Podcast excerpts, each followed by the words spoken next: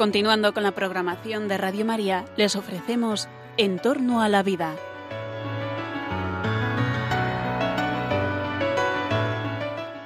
Es un espacio dirigido por José Carlos Avellán y Jesús San Román.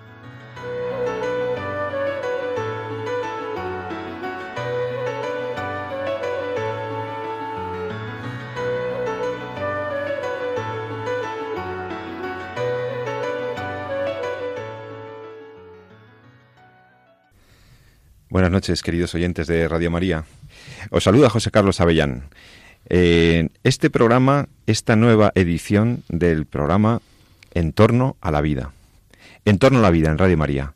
Ese programa en el que te acercamos a los avances de la ciencia, los fantásticos pronósticos y, y expectativas que genera la ciencia biomédica, la genética, la biomedicina en general, las expectativas y las esperanzas que genera la ciencia estarán presentes en este programa, pero también sus necesarios límites. Este es un programa en el que también nos gusta analizar las noticias que a veces leemos en, los medios o en medios no especializados y que requieren una profundización para aclarar hasta dónde el hombre puede llegar con ese uso de la tecnología. La tecnología y la ciencia son maravillosas, pero sus fines marcan en buena medida las finalidades que les demos, las utilidades, lo que buscamos con esa ciencia y esa tecnología, marca en buena medida su bondad o su mm, maldad, su no, eh, el que no debe ser utilizada, ¿no? sus límites. Ahora estoy aquí con el doctor Jesús San Román, que aprovecho para saludar. Buenas noches, Jesús. Muy buenas noches, pues encantado en este mes de agosto de estar aquí con todos. Me proponías que hoy dedicáramos el programa casi monográficamente a un tema verdaderamente espectacular, que son los avances en genómica, en genética y algunas aplicaciones que me decías que hay que reflexionar sobre ellas porque siendo enormes oportunidades también presentan riesgos. La manipulación genética. Hoy vamos a hablar un poco de eso. Vamos a aclarar hasta qué punto, cuánto sabemos de genética, cuánto no sabemos, qué, oportunidades son reales, cuáles no tanto, y cuáles son riesgosas para la dignidad del hombre, para la dignidad de la vida humana, y, por tanto tienen, plantean reservas o plantean algún problema bioético. En particular, em, me destacaba Jesús San Román que, que hay varias noticias eh, relacionadas con utilidades de la edición genómica, que también ha salido en alguno de nuestros anteriores programas, con el diagnóstico genético preimplantacional, esta, esta técnica de detección precocísima de, de, indicadores de patologías genéticas, etcétera. Y también, si nos da tiempo, me gustaría que habláramos de esto del diagnóstico prenatal no invasivo, que, que siendo una, también una enorme oportunidad, pues eh, merecerá algún comentario por nuestra parte. Así que Jesús, ¿por qué no empezamos por aclarar a los oyentes de qué hablamos cuando hablamos de manipular genéticamente? Porque esto, está, esto refiere a intervenir o a incidir sobre las bases genéticas de nuestras células, de nuestra estructura biológica, intervenir sobre los genes, y bueno, eh, no todos sabemos o no tenemos muy claro qué es eso del DNA, del ácido DNA, de, los genes. Eh, ¿Podrías eh, primero decirnos cuál es nuestra situación y, y, luego ya vamos a los tres casos que queremos comentar con todos vosotros? Sí, lo que pasa es que yo creo que mm, lo has introducido muy bien y efectivamente en, en, en los últimos eh, yo creo que días o semanas pues han motivo por el cual estábamos tratando vamos a sacar este tema en el programa de hoy no han salido pues varias noticias en la prensa relacionadas precisamente con el ADN como bien dice ese ácido desoxirribonucleico donde está recogida la información de lo que cómo vamos a estar configurados y claro son dos cosas las que yo creo que van a quedar un poquito ahí como paraguas antes de empezar el tema ¿no? Y una es eh, el tema de la, las diferentes técnicas que hay, algunas eh, muy agresivas contra la vida, otras probablemente menos agresivas en cuanto al procedimiento, cómo se hace la técnica, y luego también está, a la hora de hacer la valoración ética, es, es eh, esa técnica para qué sirve, ¿no? para qué se usa, ¿no? para, qué, para qué la queremos, ¿no? qué es lo que vamos a hacer con ella. Dejémoslo ahí así simplemente porque, porque claro, a veces no, los propios medios de comunicación, que muchas veces son pues para la, toda la población, pues la, la, forma fundamental a través de los cuales nos informamos, pues a veces nos cuentan las cosas muy en la línea de una determinada ideología. Entonces, claro, pues te Ah, pero cabe ideología, eh, hablando de genética, cabe ideología y enfoques. Ah, lo digo con toda la ironía, Jesús. Soy muy consciente porque luego comentaré alguna manipulación, no genética, sino manipulación lingüística en, información médica. Ahora comentaré Entonces, pues eso, efectivamente, eh, como bien eh, como bien dices, pues a veces hay determinadas líneas que quieren contarte las cosas de una determinada forma pues para provocar una determinada reacción o provocar o para conseguir financiación o para conseguir determinados intereses. Luego hablamos si queréis más despacio pero vamos a hablar bien de la base de, un poco de, de, de todas estas técnicas ¿no? que van dirigidas fundamentalmente hacia lo que viene denominado como ADN o DNA en inglés pero lo conocemos realmente como los dos las dos siglas, eh, en español sería ADN, ácido desoxirribonucleico. ¿Y esto qué es? Pues bueno, esto es una parte eh, que está en el interior del núcleo de las células, por así decirlo, donde está recogida eh, toda la información de cómo vamos a estar configurados desde el punto de vista orgánico. ¿no? solamente somos una forma de entender la vida o cómo pensamos, sino que además también somos un cuerpo. Y en ese cuerpo, pues cómo somos de altos, cómo somos de, de guapos, algunos más feos, otros más guapos. No sé por qué me miras a mí. no me refería más a mí.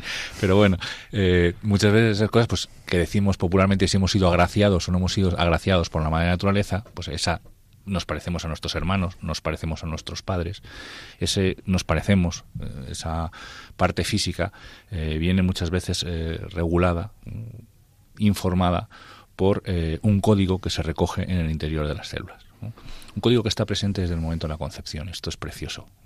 Es un código genético es irrepetible, se configura en el momento de la concepción con una parte del código genético de nuestro padre y otra parte del código genético de nuestra madre. Eh, el de nuestros padres va en el espermatozoide, nuestra madre está en el óvulo y con la fecundación se genera un código que se parece al de los padres, pero no es la suma de dos partes, sino es un código genético absolutamente repetible, similar, y de hecho muchas veces la prueba de paternidad se basa precisamente en ver esa similitud que hay entre el código genético del padre con el del hijo o la hija para para eh, determinar si existe esa relación filial o de parentesco, pero que en el fondo es nuestro y no habrá nunca uno igual. Solo se da códigos genéticos iguales en el caso de gemelos, gemelos monocigóticos. Ahí, ¿qué es lo que hay? Y la pregunta es si el código genético es el mismo para nosotros, ¿por qué tenemos células diferentes? ¿Por qué, tenemos, por qué en una célula de nuestra piel no se parece en nada a una célula del riñón? ¿Por qué la célula del riñón no se parece en nada a una célula del corazón cuando todas tienen el mismo código genético que se configura en una célula célula que es lo que somos al inicio de nuestra vida. Somos una sola célula y esa célula va tomando el control, toma el control de hecho de nosotros y va diferenciando, va haciendo diferentes estirpes celulares, va organizando el desarrollo y simplemente solo nos tienen que dar lo que necesitamos en el resto de nuestra vida, que es un ambiente para desarrollarnos y oxígeno. A partir del momento cero de la fecundación ya solo tenemos que nutrirnos, respirar y encontrar el ambiente adecuado para poder crecer. Porque todo, todas esas instrucciones para crecer, todos esos datos están ya en el código genético personalísimo de nuestras células. Necesitamos más cosas, evidentemente, no solamente el código genético, pero el código genético toma el control al principio de la célula y, eh, y, de hecho el cigoto es la única célula que es totipotente, que decimos, es capaz de Totipotente. el individuo ya está ahí. O sea, no, es, que va a salir de ahí un individuo, sino que esa célula es ya un individuo. O sea, no es un individuo en potencia, como dicen algunos, usando una mala filosofía. No, en potencia será un abogado o un médico. Pero, pero, pero, individuo, especie. Como ser humano de la especie humana ya está, ahí, completito y con todo. Simplemente, pues eh, irá cambiando su morfología, irá cambiando su desarrollo, a lo largo del tiempo, haciendo, pues especial, generando unos tejidos que va a necesitar en el futuro. Y eso no solamente, ojo, no solamente lo hacemos durante el desarrollo embrionario, también lo hacemos durante la infancia. claro, y, cuando llega la pubertad empezamos a a generar otro tipo de tejidos, nos cambiamos nuestra configuración, etcétera, etcétera. Y toda esa información está en el código genético y la célula la va utilizando, como si fuera, yo a veces en, clase lo comento o lo comparo con una biblioteca. tenemos una universidad en donde se estudian muchos grados. Pues se puede estudiar, eh, en concreto yo trabajo en la de ciencias de la salud, como bien sabes, pues ahí se puede estudiar fisioterapia, se puede estudiar medicina, se puede estudiar eh, psicología, etcétera. Ahí está la biblioteca. La biblioteca es para todos, todo el mundo Ahí está la información. Y de la, de la, facultad, pues a veces, pues eso, salen médicos, salen fisioterapeutas, todo el mundo usa la misma biblioteca, pero cada uno saca de la biblioteca los libros que necesita para configurar su formación. Y el estudiante de medicina va a la biblioteca y saca, no todos los libros, solamente los libros que necesita para ser médico. Y el estudiante de psicología va a la misma biblioteca, pero saca los libros que necesita para ser psicólogos, no los que necesita para ser médicos. En el código genético está toda nuestra información. A medida que el, ser humano va desarrollándose, a medida que vamos pasando de cigoto a embrión, las células se van especializando y cada célula va utilizando los libros de la biblioteca que necesita para configurarse. ¿no? Y por eso las células se van especializando, etcétera. Pero claro, es muy importante entender que toda la información está en la biblioteca. Entonces, si hay una estantería que los libros que tiene son erróneos, o yo los cambio, yo los manipulo, cojo los libros donde pone anatomía y pongo libros de derecho, pues el estudiante cuando vaya a estudiar anatomía estará aprendiendo derecho sin saberlo. Pensará que estará estudiando una anatomía que no tiene nada que ver. Entonces, si hay errores en la configuración de esa información, la célula cuando utilice esa información va a cometer esos errores y de ahí se pueden traducir enfermedades.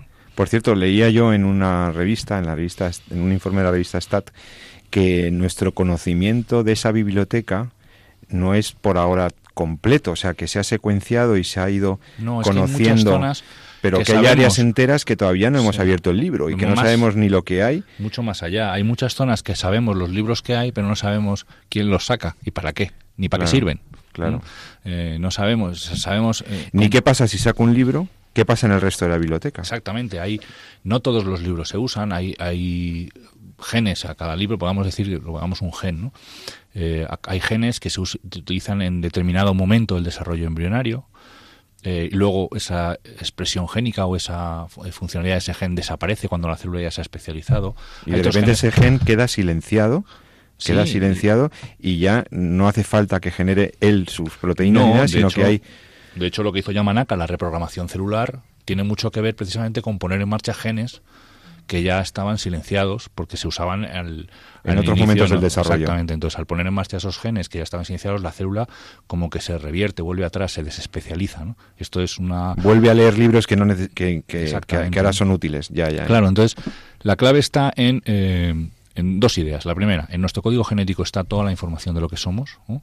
de lo al menos eh, genotípicamente hablando, ¿no? Porque luego nosotros no somos solamente nuestro código genético. ¿no? Quiero decir, luego tenemos nuestra, nuestra alma eh, que tira de nuestro cuerpo, tenemos eh, no, lo que vamos aprendiendo a lo largo de la vida, miles de cosas. No somos solo genética. No solo somos genética, esto es muy importante, esto sería decir como somos carbono, ¿no? Pues no, no solamente somos genética, pero desde luego está claro que nuestra genética eh, nos hace en muchas cosas ser como somos, ¿no? Así que y luego eh, también es importante eh, lo que comentábamos que en ese conocimiento del genoma humano todavía tenemos enormes lagunas. Eso como te decía. Y que también tenemos lagunas no solo en la secuenciación, o sea, en la determinación del contenido del ADN, sino también en las interacciones que hay entre unos genes y otros. En sí. lo que pasa en el, en el contexto. En el, Mira, en para el... que te hagas una idea, yo creo el cromosoma más grande me parece que es el cromosoma número uno, porque los tenemos numerados.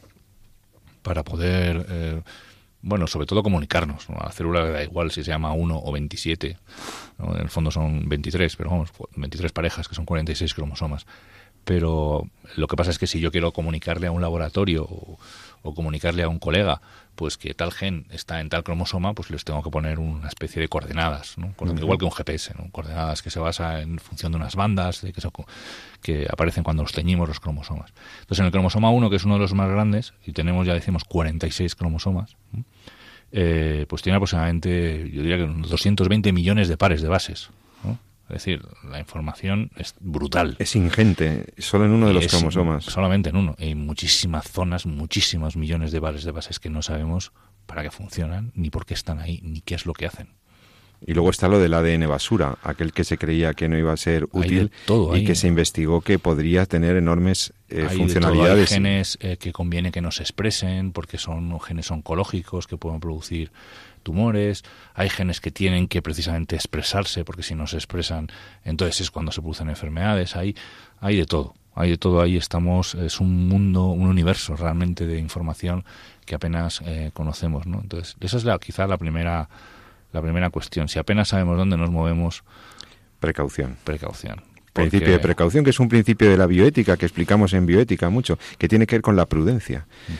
y atender a las consecuencias de nuestros actos y a las pues eso a no actuar a veces o abstenerse de actuar en duda de que podamos causar un daño mayor.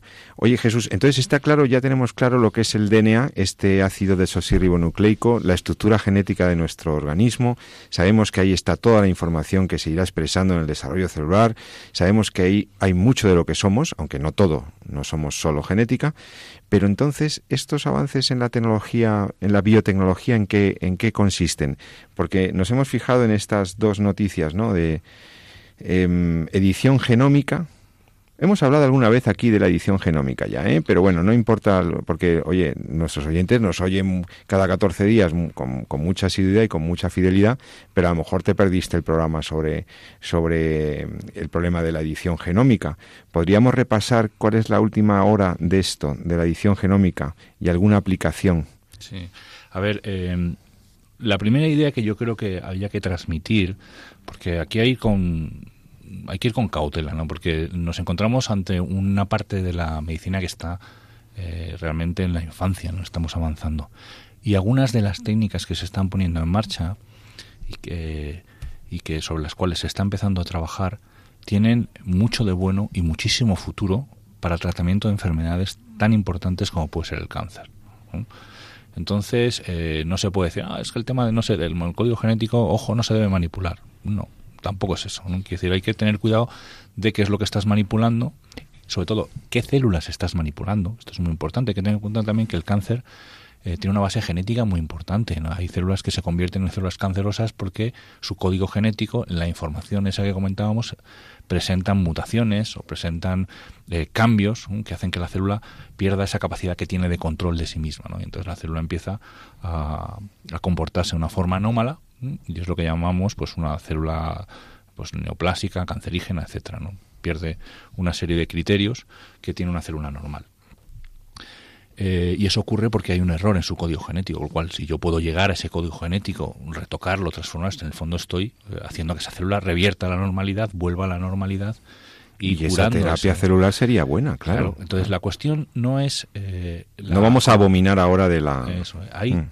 que tener en cuenta primero cómo es esto lo decía ya muy bien Esgrecia cuando hablaba un poco de Elio Esgrecia, de, la biótica personalista, ¿no? Sí, el padre de la biótica personalista, ¿no? Decía, cuando uno se enfrente a hacer un análisis ético, lo hemos comentado alguna vez en, este, en estas ondas, ¿no?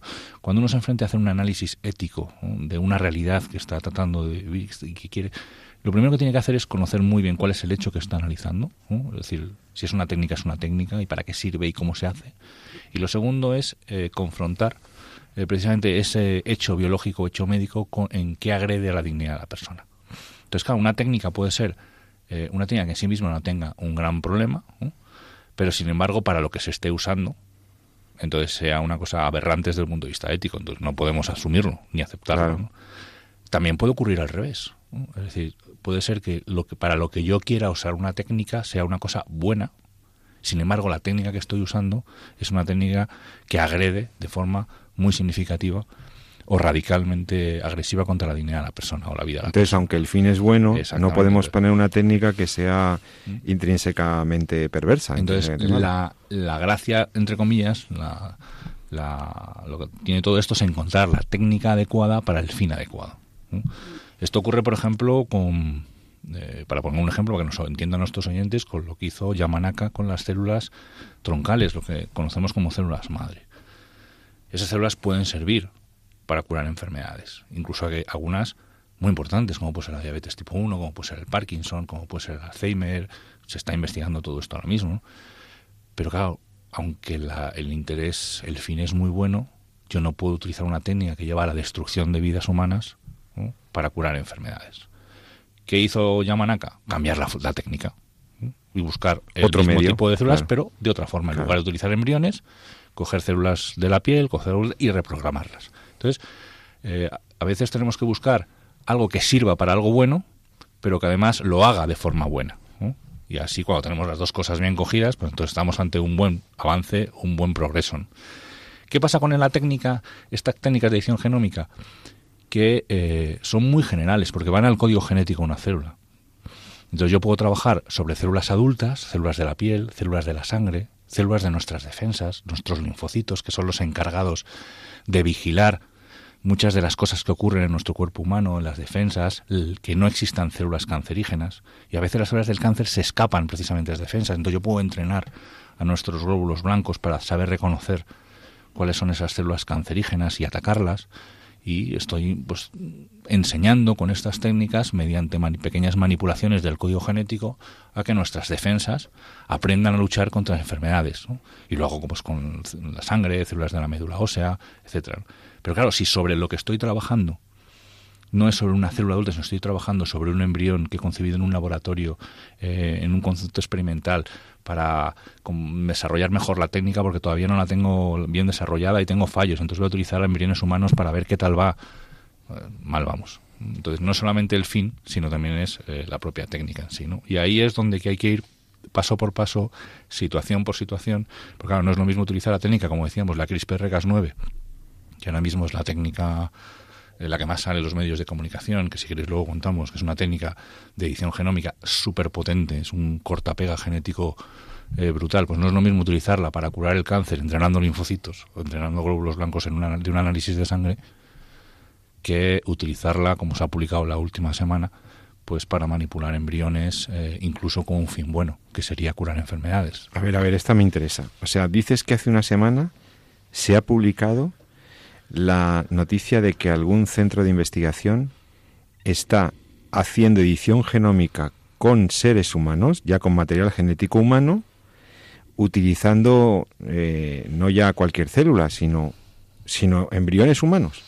¿Esto es así? Sí, esto ya, a ver, eh, hace unos años, eh, incluso lo comentamos, como ya llevamos algunos programas en, estas, en estos micrófonos. Bueno, San Román, usted y yo llevamos ya prácticamente cuatro años con este programa, ¿eh? O sea, por algo será, es que esto, los temas que tocamos son interesantes y entonces Radio María dice, pues hay que seguir ahí con este tema porque parece que interesa a muchos oyentes y además está el podcast, por cierto, aprovecho para recordarles que los programas del doctor San Román y Avellán, estos programas de entorno a la vida, están, ustedes los pueden consultar en el podcast de Radio María. Entras en la página web de la radio, radiomaria.es, buscas podcast y en el podcast aparecen los programas, seleccionas en torno a la vida y ahí te aparece el listado de todos los programas que venimos haciendo de al menos los últimos cinco años. Con lo cual puede haber algún tema que te interese, que no pudiste escuchar y que aparece ahí referenciado, te lo descargas gratuitamente y puedes escucharlo. Eh, y así ampliar eh, lo que a lo mejor en un programa hemos, hemos visto de una manera más rápida.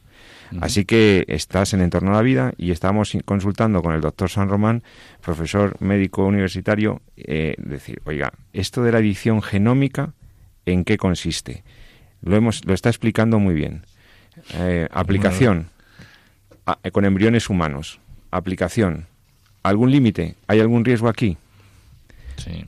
Bien, pues como bien decías, eh, viendo en el podcast, seguro que encontramos un programa donde hablábamos precisamente de CRISPR-Cas9 y lo hablábamos en relación a una noticia que salió hace ya, yo creo que debió ser hace un par de años, ahora de memoria no me acuerdo, eh, sobre un artículo que fue publicado por un grupo chino, de un grupo de científicos chino, eh, e incluso fue rechazado por una de las revistas de mayor impacto, porque era la primera vez que eh, se utilizaba esta técnica, la CRISPR-Cas9, en embriones humanos. Entonces, se utilizaron embriones eh, sobrantes de fecundación in vitro, embriones que estaban congelados, que habían sido desechados y que que, ya no iban a ir implantados a ninguna mujer, estaban ahí congelados o lo que sea. Claro, entonces la primera cuestión que tenemos que entender es que eh, es, un embrión es tan persona como lo somos nosotros, es uno de nosotros, como dice esa iniciativa tan bonita europea, One es uno de nosotros.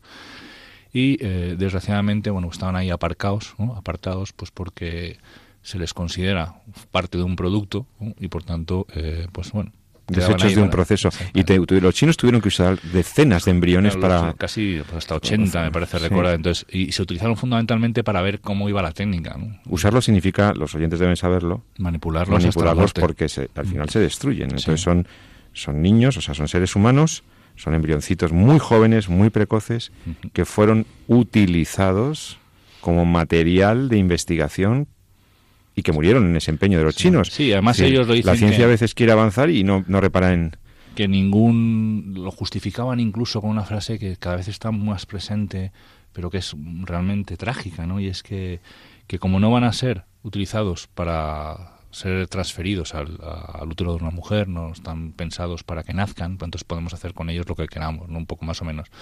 En, ningún caso se había pensado que, porque parece como que el miedo es que, lleguen a nacer, ¿no? porque como nos hemos manipulado a ver qué estamos haciendo.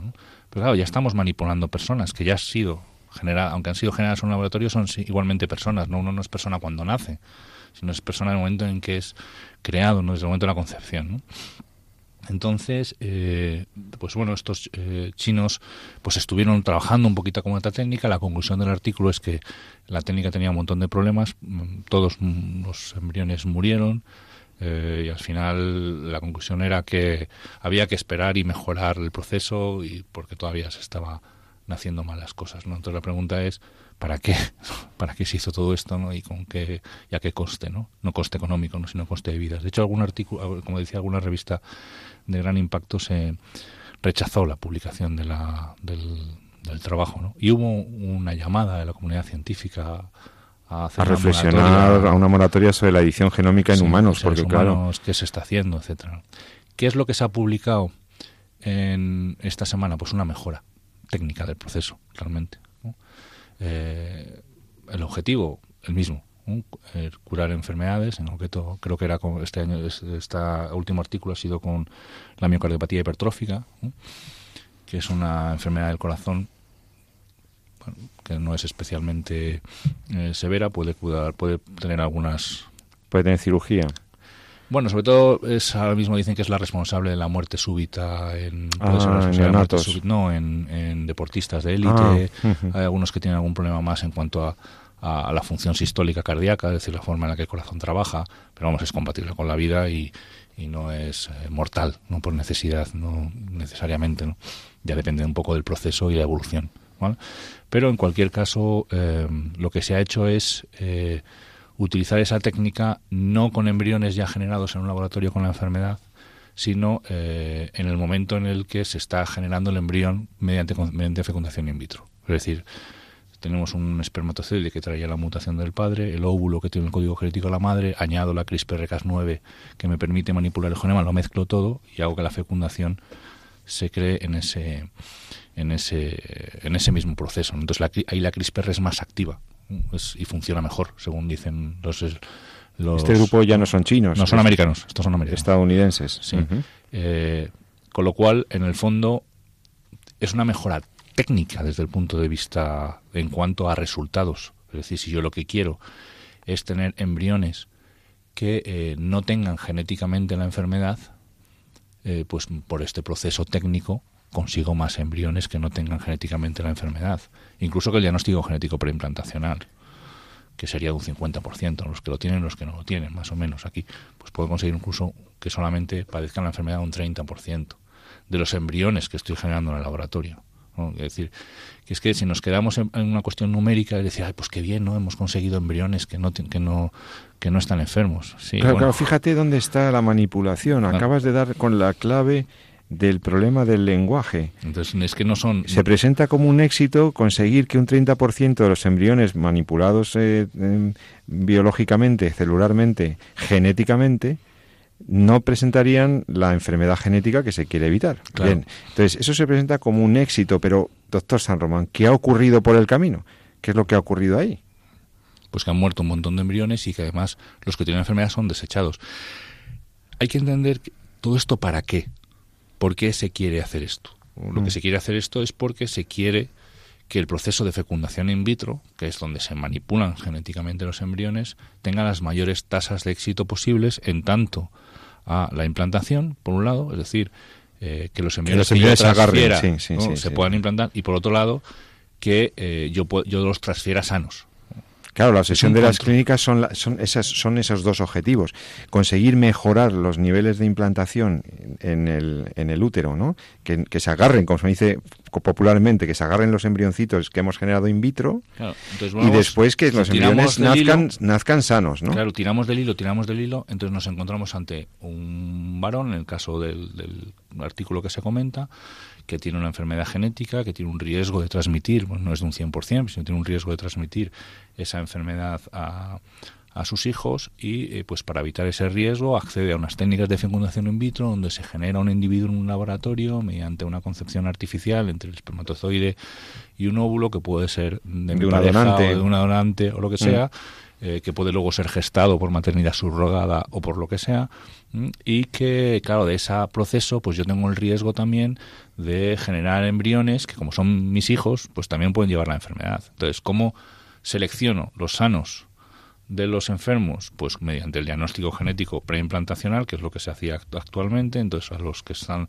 sanos se les selecciona y a los que están enfermos directamente se les aparca como para estudios posteriores, como se hizo con los chinos.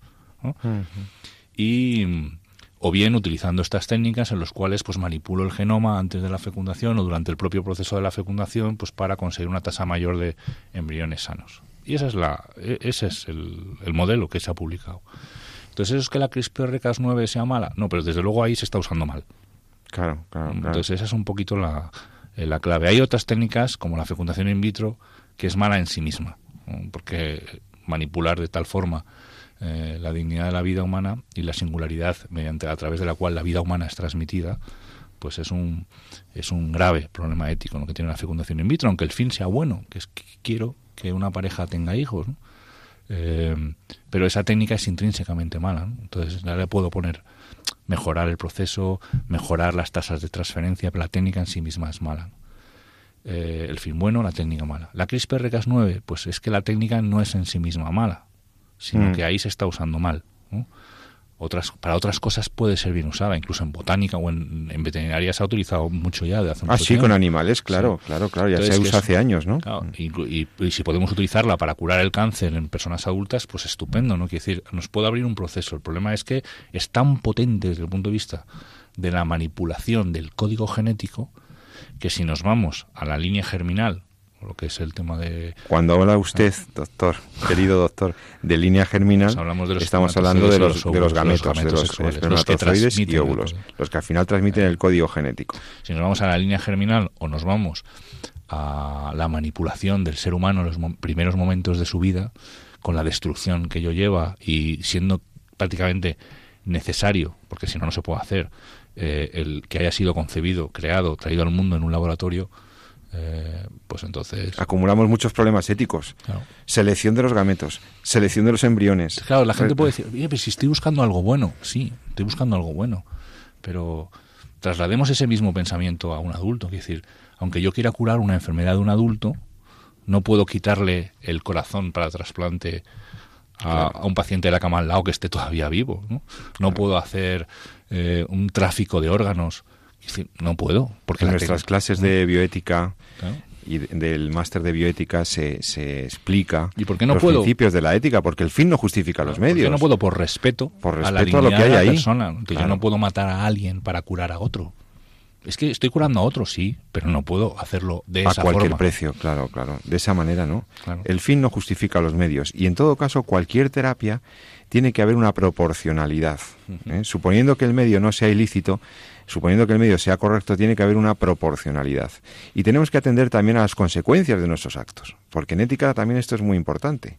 No solamente a lo que hacemos, sino también al por qué lo hacemos, como bien decías tú, Jesús, pero también a las consecuencias de nuestros actos, porque realmente estamos viendo cómo se está justificando ante la opinión pública determinadas cosas que luego decimos, pero ¿cómo es posible? Claro, porque es que solamente queremos ver el resultado.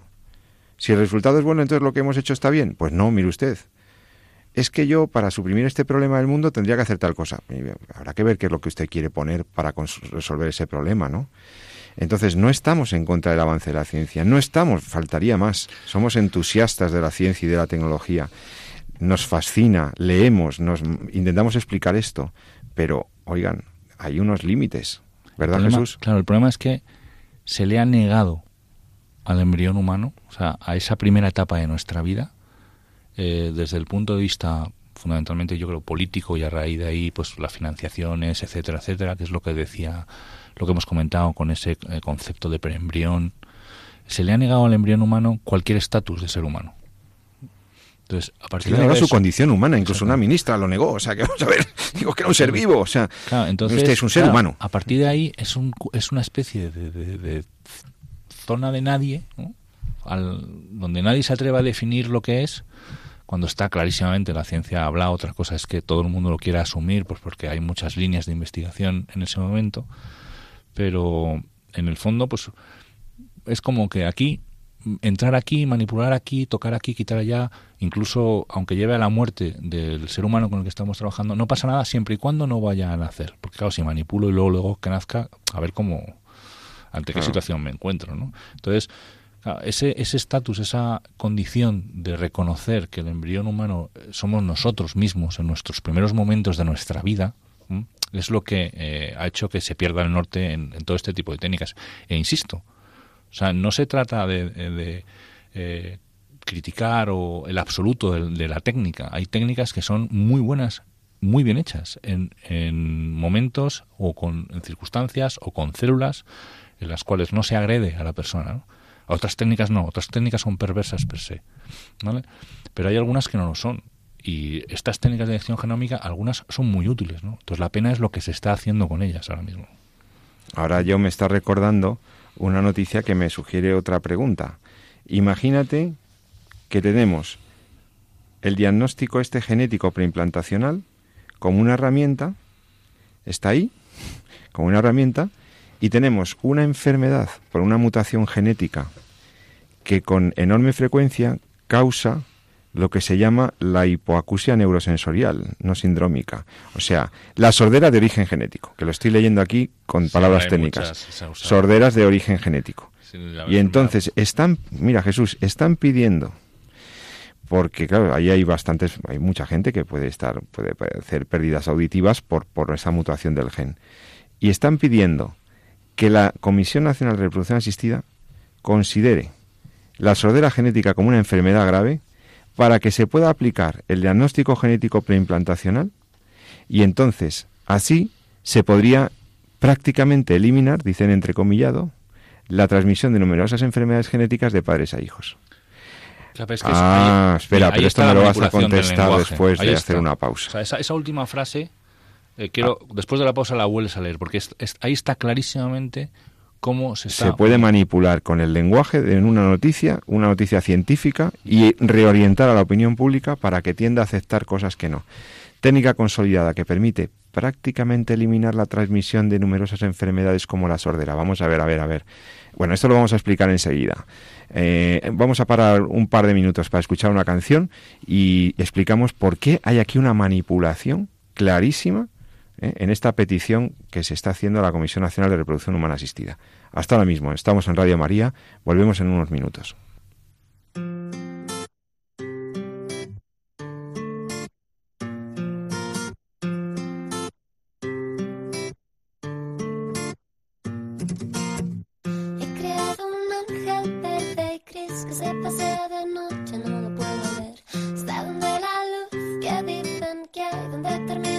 cuidar de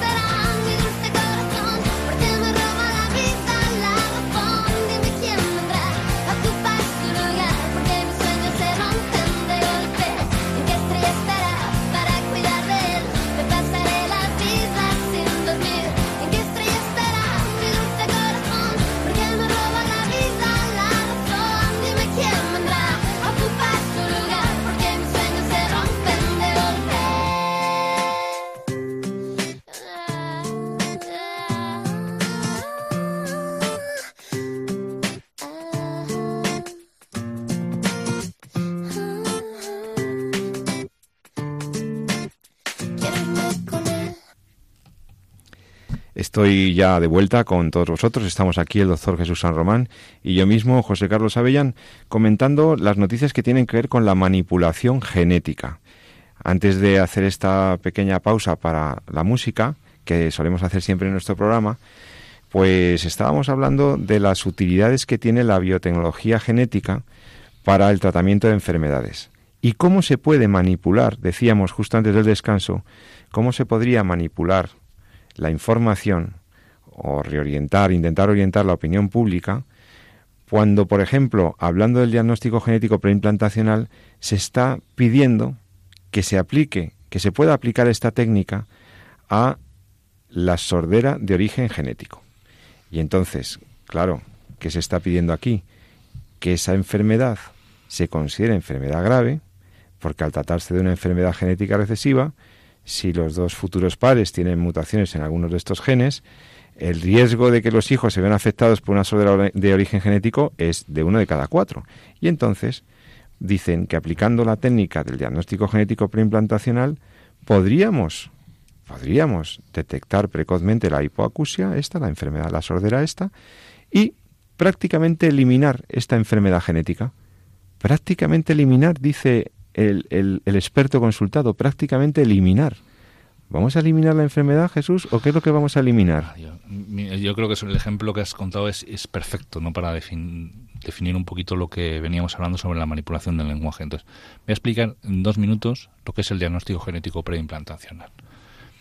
Y luego, si queréis, hablamos incluso de la nueva variante, que es el diagnóstico genético preimplantacional no invasivo. Muy bien. o mejor, diagnóstico genético eh, diagnóstico no invasivo, prenatal, no invasivo. Mm no invasivo, no preimplantacional. Entonces, ¿qué es el diagnóstico genético preimplantacional? Bien, son tres palabras. Diagnóstico, es decir, voy buscando eh, errores, voy buscando enfermedades. Genético, lo busco en el código genético, en lo que veníamos hablando. Preimplantacional, lo busco en embriones humanos antes de ser implantados o de transferidos al útero. ¿vale? Es decir, yo, eh, pareja, por ejemplo, que quiero, tengo una enfermedad genética, puede ser una sordera, entonces puede ser una anemia de Fanconi, que también se ha usado, puede ser mm. muchas que se transmiten, que se pueden transferir genéticamente. Y por tanto tengo el riesgo, de, al llevarla en mis genes, pues tengo un riesgo más o menos grande, en función del tipo de enfermedad que sea, de trasladar o transmitir esa enfermedad a mis hijos.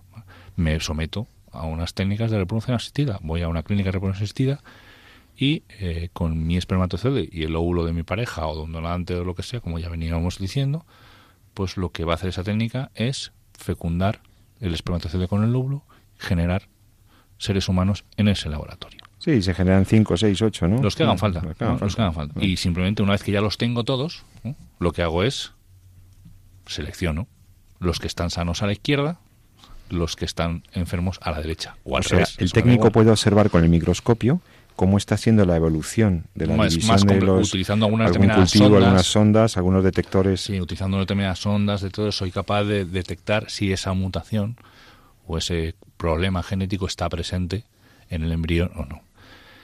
Y lo que hago es descartar a los eh, enfermos y quedarme con los sanos, que son los que luego transfiero al útero. Y estás llamando ya enfermos a los que tienen un gen con alguna alteración pero fíjate que yo no estoy eliminando la transmisión, lo estoy descartando al paciente. Que no Estás directamente diciendo que los que tengan esa alteración genética directamente van, van a morir. A, a congelarse o, a investigación para que utilicen los chinos o lo que sea. Ser material biológico, ¿no? Los van a reducir a material. no se está eliminando la transmisión de nada.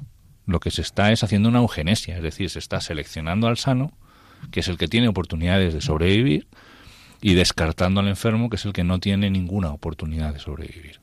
Descartando incluso a embriones que a lo mejor ese gen lo tienen en una alteración o tienen alguna mutación, no necesariamente que se vaya a manifestar de una manera muy, muy acusada. Quiero decir, que, que, detectas una enfermedad, una proclividad a desarrollar una enfermedad que no necesariamente va a aparecer... a ver, a veces ni siquiera se usa para detectar enfermedades.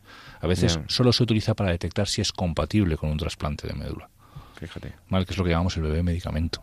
Claro lo llaman así los medios de comunicación, pero el medicamento es una variante del diagnóstico genético preimplantacional. Lo que pasa es que en lugar de buscar enfermedades, lo que busco es que tenga esta determinada compatibilidad. Mm. Pero el que tiene la compatibilidad, ese tiene oportunidades de nacer y de vivir, y el que no tiene esa compatibilidad, esa compatibilidad pues es congelado y apartado. pues Aunque a lo mejor está sano, lo que pasa es que como se ha generado para, del con el fin de... Sí. entonces se puede quedar... Oye, me recuerda a la famosa película esa de la, de la decisión de Anne, sí. que, que, no sé si hemos llegado a comentar en las ondas, pero no sé si los oyentes la han visto porque en la televisión lo han puesto también en abierto, la decisión de Anne, de Anne que es un caso típico de una de una familia que se enfrenta a la necesidad, a la urgencia de tratar a una de sus hijas enferma y, y, entonces se plantea la, lo del trasplante de médula y la y tal. Ahí sale mucho, en ese programa, esa película sale cuestiones éticas para poder debatir en clase o con la familia salen un montón. Ah, sale el tema de la eutanasia, sale el tema del enseñamiento terapéutico, sale el tema del medicamento, sale el tema de la libertad, del principio de autonomía, sale muchísimas cosas que son muy interesantes. Pero sí, un día, un día a ver si, si conseguimos abrir esa sección que quiero yo tener en el programa para, para comentar alguna película, algún libro y tal. Bueno, entonces estamos hablando del diagnóstico genético preimplantacional. Mm. Estamos hablando de cómo se habla de eliminar una enfermedad o de erradicar una enfermedad de la progenie, pero en realidad no se cura la enfermedad, sino simplemente aquellos embriones que vemos con ese diagnóstico precoz, precocísimo, que vemos que no presentan esa alteración, son seleccionados, son exitosos y el resto se desechan. Claro, pero eso eso no es evitar la transmisión ni evitar la enfermedad. Y eso también lo puedo hacer con pacientes diabéticos. Elimino la diabetes eliminando los eliminando los diabéticos. Entonces, la incidencia de diabetes va a bajar. Claro, exactamente. Y la transmisión ni, te cuento. ¿no? Entonces, eh, ¿cuál es el cuál es la trampa aquí? Pues la trampa es esa. Es que eh, utilizamos al embrión como si fuera una tierra de nadie, le negamos el estado, la condición de ser humano. Y por tanto, pues todo lo que hagamos con él puede ser asumido como lo que sea, un terreno donde puedo explorar, donde puedo investigar, donde no tengo más, más misterio que lo que me marque la ley como legal o ilegal, ¿no? que ahora mismo es investigue usted lo que quiera, pero no, no deje que nazca, no vaya a ser que luego le tenga que, que configurar una serie de derechos. Eh, desde el punto de vista jurídico. Entonces, claro, la ley investigar me deja, pero ya que, llegue a nacer y para meterlo en el registro civil, eso ya es más difícil. Pero, eso es lo que llamamos procesos de eugenésicos, procesos de, de discriminación entre humanos, por los cuales aquellos que porten determinada enfermedad son directamente eliminados. Claro, pero si cuentas la noticia como la cuentas, pues claro, que yo estoy leyendo la noticia, Jesús, no es que la cuente yo, es que la estoy leyendo. Técnica consolidada que permite prácticamente eliminar la transmisión de numerosas enfermedades genéticas de padres a hijos. Se realiza en el marco de un ciclo de fecundación in vitro y permite detectar el embrión enfermo antes de que sea transferido al útero de la mujer.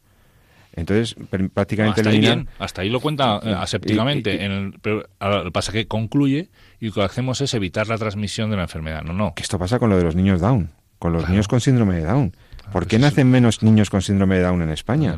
Por el dichoso diagnóstico genético preimplantacional. este, este es diagnóstico prenatal, sobre todo. Que es, hay alguna diferencia. Sí. Este es prenatal porque para detectar la alteración del, del par 21... Sí, podemos hablar de, la diferencia que tiene, si quieres. Bueno, entonces, hemos visto la utilidad espuria, incorrecta, del diagnóstico genético preimplantacional y cómo incluso se puede manipular una noticia o la información y nuestros oyentes, los oyentes de Radio María ahora están mejor, yo creo que con estos datos están un poco más alerta.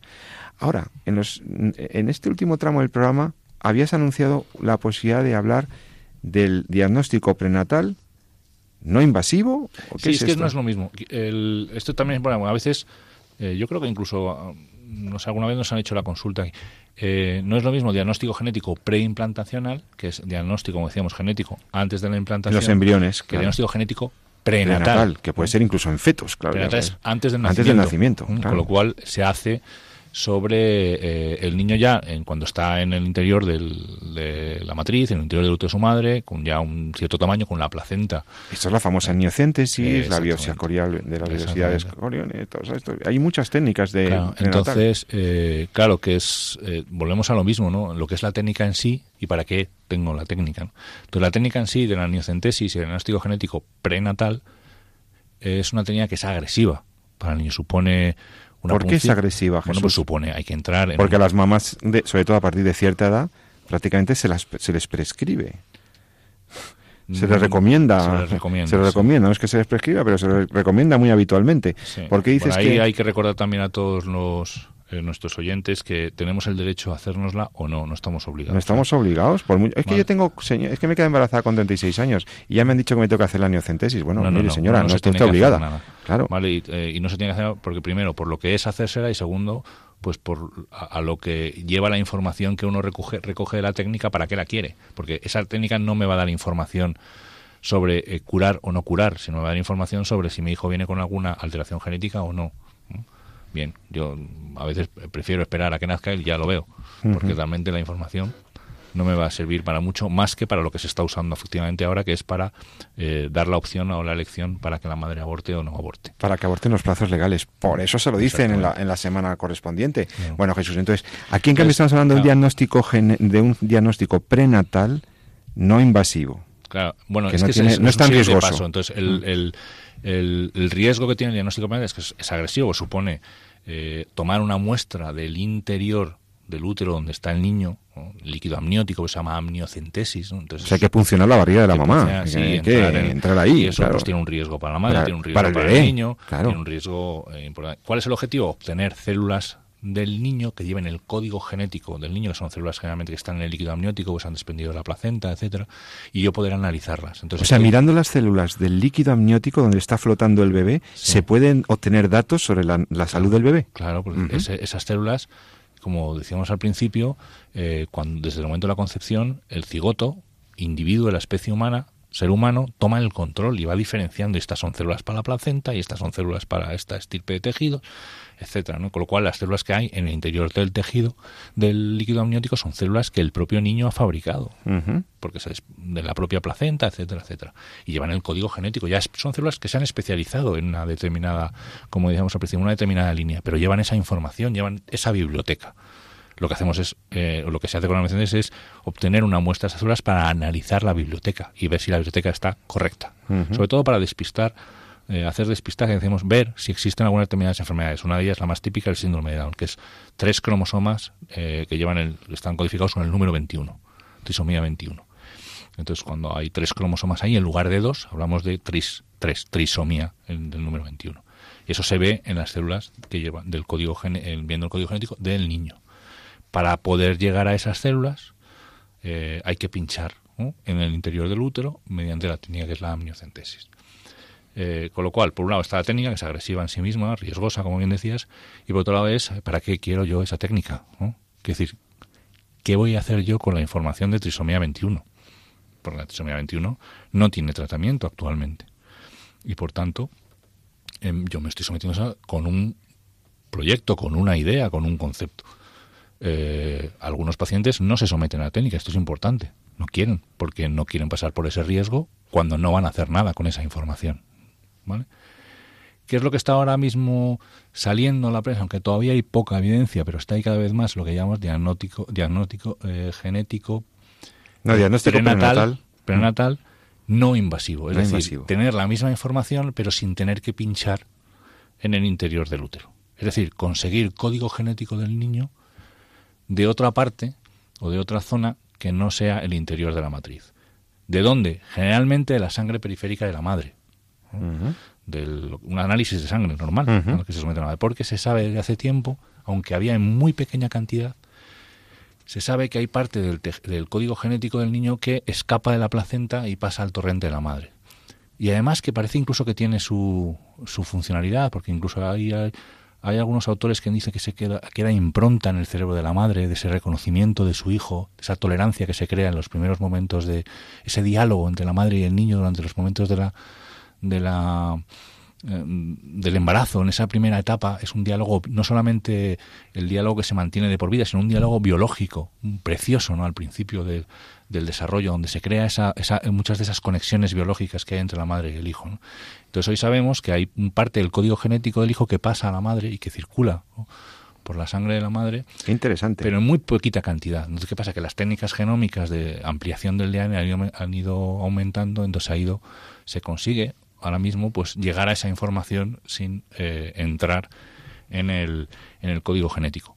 Pero claro, la cuestión es también para qué hago esa técnica o para qué la quiero. Si lo que quiero es para detectar si el niño está sano o no y hacer lo mismo que el diagnóstico genético preimplantacional, es decir, si el sano está bien y si está enfermo, lo descarto, lo abandono y lo mato con un aborto, pues entonces mal vamos. Claro. O sea que no es ya cuestión de si la técnica es más o menos real, sino también es para qué quiero yo esa técnica. Bueno, entonces hemos visto tres aplicaciones de los conocimientos de genética y de medicina que tienen distinto sentido moral y que claramente hay que ver en qué consiste la técnica, para qué va a ser utilizada, con qué fines, porque no todo lo que podemos hacer técnicamente lo debemos hacer éticamente. No todo es asumible, no todos los riesgos ni todas las intervenciones son asumibles éticamente. Mm, bueno, Jesús, pues se nos ha acabado el tiempo del programa. Estamos aquí charlando tan felices, pero, pero bueno, hay que tener, hay que tener, eh, como resumen podemos decir eso, ¿no? Que, que hay que tener en cuenta en el diagnóstico eh, prenatal e incluso, sí, en el diagnóstico prenatal en general, eh, bueno, eh, la posible promoción del aborto, que, que, puede estar ahí y que, y que no, no debería ser. Eh, los temas relativos, por ejemplo, a la elección de sexo y lo que puede influir en, el balance familiar, porque esto ya te da lugar a poder descartar a la nena porque ya tienen dos nenas y quieres un nene. Entonces ya eso también es una alteración. ¿Qué vas a hacer con esa información? ¿Y, ¿Y qué vas a hacer? Porque si viene una discapacidad, digamos, ahí sí que está eh, latente el desarrollo de una posible discapacidad que puede ser un grado menor, perfectamente compatible con una vida eh, absolutamente normal. Por ejemplo, hay muchos niños con síndrome de Down que, que no tienen problemas para integrarse, que porque su Down no es de un... Bueno, entonces ¿Por qué tenemos que hacer estos análisis tan riesgosos y utilizarlos para eliminar vidas humanas, para el descarte, para la selección entre humanos, para la eugenesia? Ese es el gran riesgo que está ahí y aquí yo creo que se ha quedado bastante bien explicado, ¿no? Bueno, Jesús, pues eh, nada, si usted no, no, tiene nada más que decir. No, en estas fechas tendremos a hablar con los amigos más tiempo, con lo cual nos enrollamos más.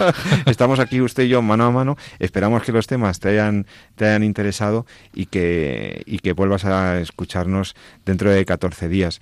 Aquí estaremos si Dios quiere, el doctor San Román y yo mismo, José Carlos, habían encantado de comentarte noticias de la ciencia, noticias de la medicina que son tan interesantes. Pues nada, hasta que tengas muy buen fin de semana, Jesús. Igualmente. buenas vacaciones estos, estos días que quizá te puedas tomar de descanso. Y a todos nuestros oyentes lo mismo, que aprovechen para disfrutar mucho, eh, disfrutar de la vida, valorarla, reconocerla, protegerla. Amen la vida y defiéndanla. Muy buenas noches.